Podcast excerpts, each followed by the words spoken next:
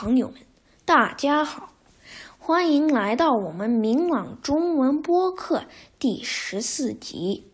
今天是二零二一年三月二十六日，我是吴子言，这期明朗中文播客的主持人。今天我们要献给所有大家的是 A 的李同学朗诵的故事《知母草》。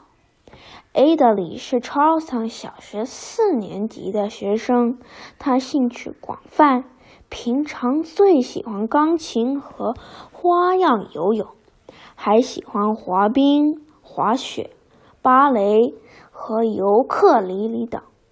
下面就请欣赏《知母草》。知母草。从前有一个孤孤单单的老婆婆。没儿没女，却有一个非常好的认草药的本领。她年轻时就靠采草药、靠卖草药过日子。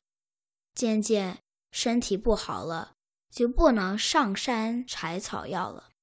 老婆婆总是看起来不开心，不是因为怕饿肚子，而是怕自己死后不能传授这个本事了。有一天。他就想了一个办法，他去街上讨饭的时候，见人就说：“谁认我为娘，我就教他认草药。”这一句话被一个贵公子听见。贵公子心想：“咦，好像皇帝生了病，如果我能把他的病治好的话，还可以捞个官呢。”贵公子想到这里，就叫了一声“娘”。把他扶回他的家里去了。贵公子把他的亲娘赶出了门口。他对待老婆婆还比对待亲娘好上几十倍。贵公子给老婆婆换上了新衣服，每次都捧着饭啊，端着茶呀，看起来对老婆婆恭恭敬敬的，却一直盘算着什么时候哄的老婆婆。快一点教他认草药。有一天，贵公子实在等不住了，就问老婆婆：“娘，什么时候教我认草药？”老婆婆说：“哎，再等十年吧。”贵公子一听，收了笑容，说：“啊，你要让我叫你十年娘啊？你不要在这里骗喝骗吃了。”他拉了老婆婆的胳膊，把她踢出门外了。老婆婆只好再到街上去讨饭，还是见人就说：“谁认我娘，我就教他认草药。”这时候被一个生意人听见了。生意人心想：“咦，如果我知道怎么认草药的话，我可以大赚几笔。”他一想完，就跑到老婆婆面前叫了一声“娘”，也把她扶回家去了。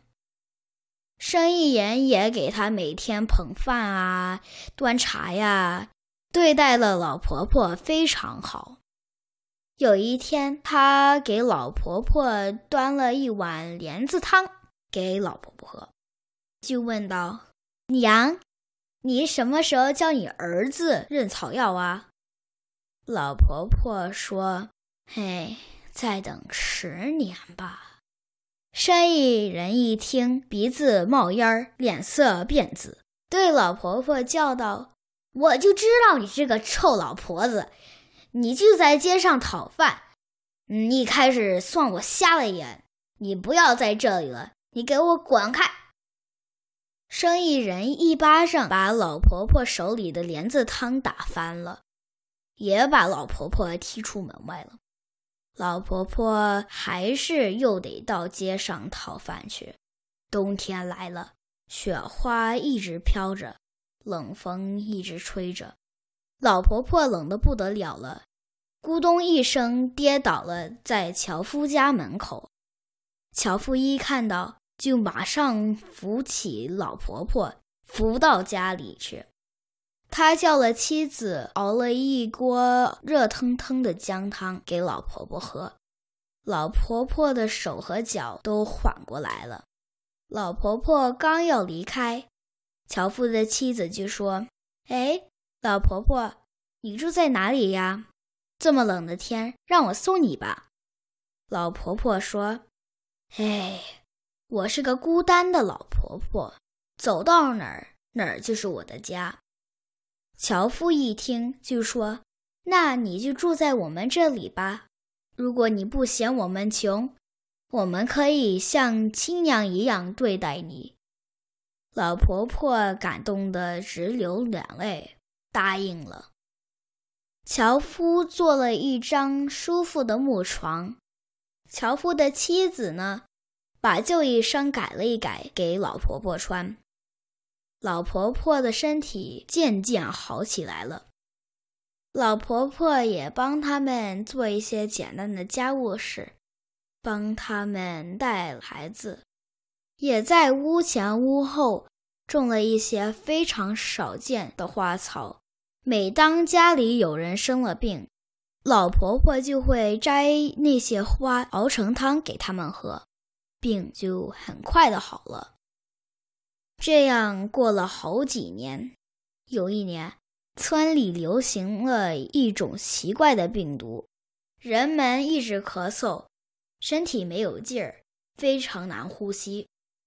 老婆婆就对樵夫说：“我闷着在这里，你背着我上山去吧。”樵夫就背着老婆婆上山去看看。老婆婆一会儿说往东边看看，一会儿说往西边看看。樵夫背着老婆婆往上跑，往下跑，一点都不嫌累。终于，他们来到一个山坡上。老婆婆说：“快快快点停下来！”樵夫就扶着老婆婆坐下了。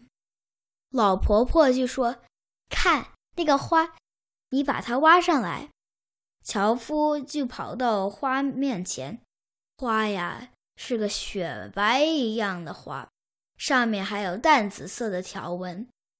樵夫把花和根一起挖了起来，问道：“娘，这是什么？”老婆婆回答说。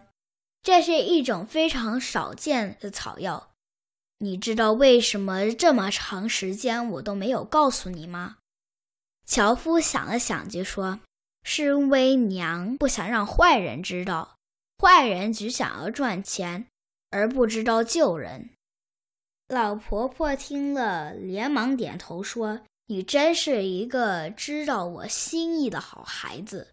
这个草药还没有名字呢。”咱们就叫它知母吧。他们把知母拿到了家里，熬成了汤给大家喝，大家的病渐渐治好了。从此以后，樵夫就背着老婆婆上山，让老婆婆教他认草药的本领。后来老婆婆死了，樵夫就改行卖草药。他见到穷的病人。就会免费送给他们，而知母这种草药也一直流传到今天。A 的讲的真好，这个故事告诉了我们几个道理：做好事不应该为了私心，前面两个帮助老婆婆的人都是为了自己的好处。只有樵夫是真的对待老婆婆，没有别的目的。另外，只有像樵夫一样心肠好的人，才会好好用老婆婆教给的本领，帮助更多的人，而不是为了自己赚钱。再次感谢 Adley 精彩的广播，谢谢大家收听，我们下期播客再见。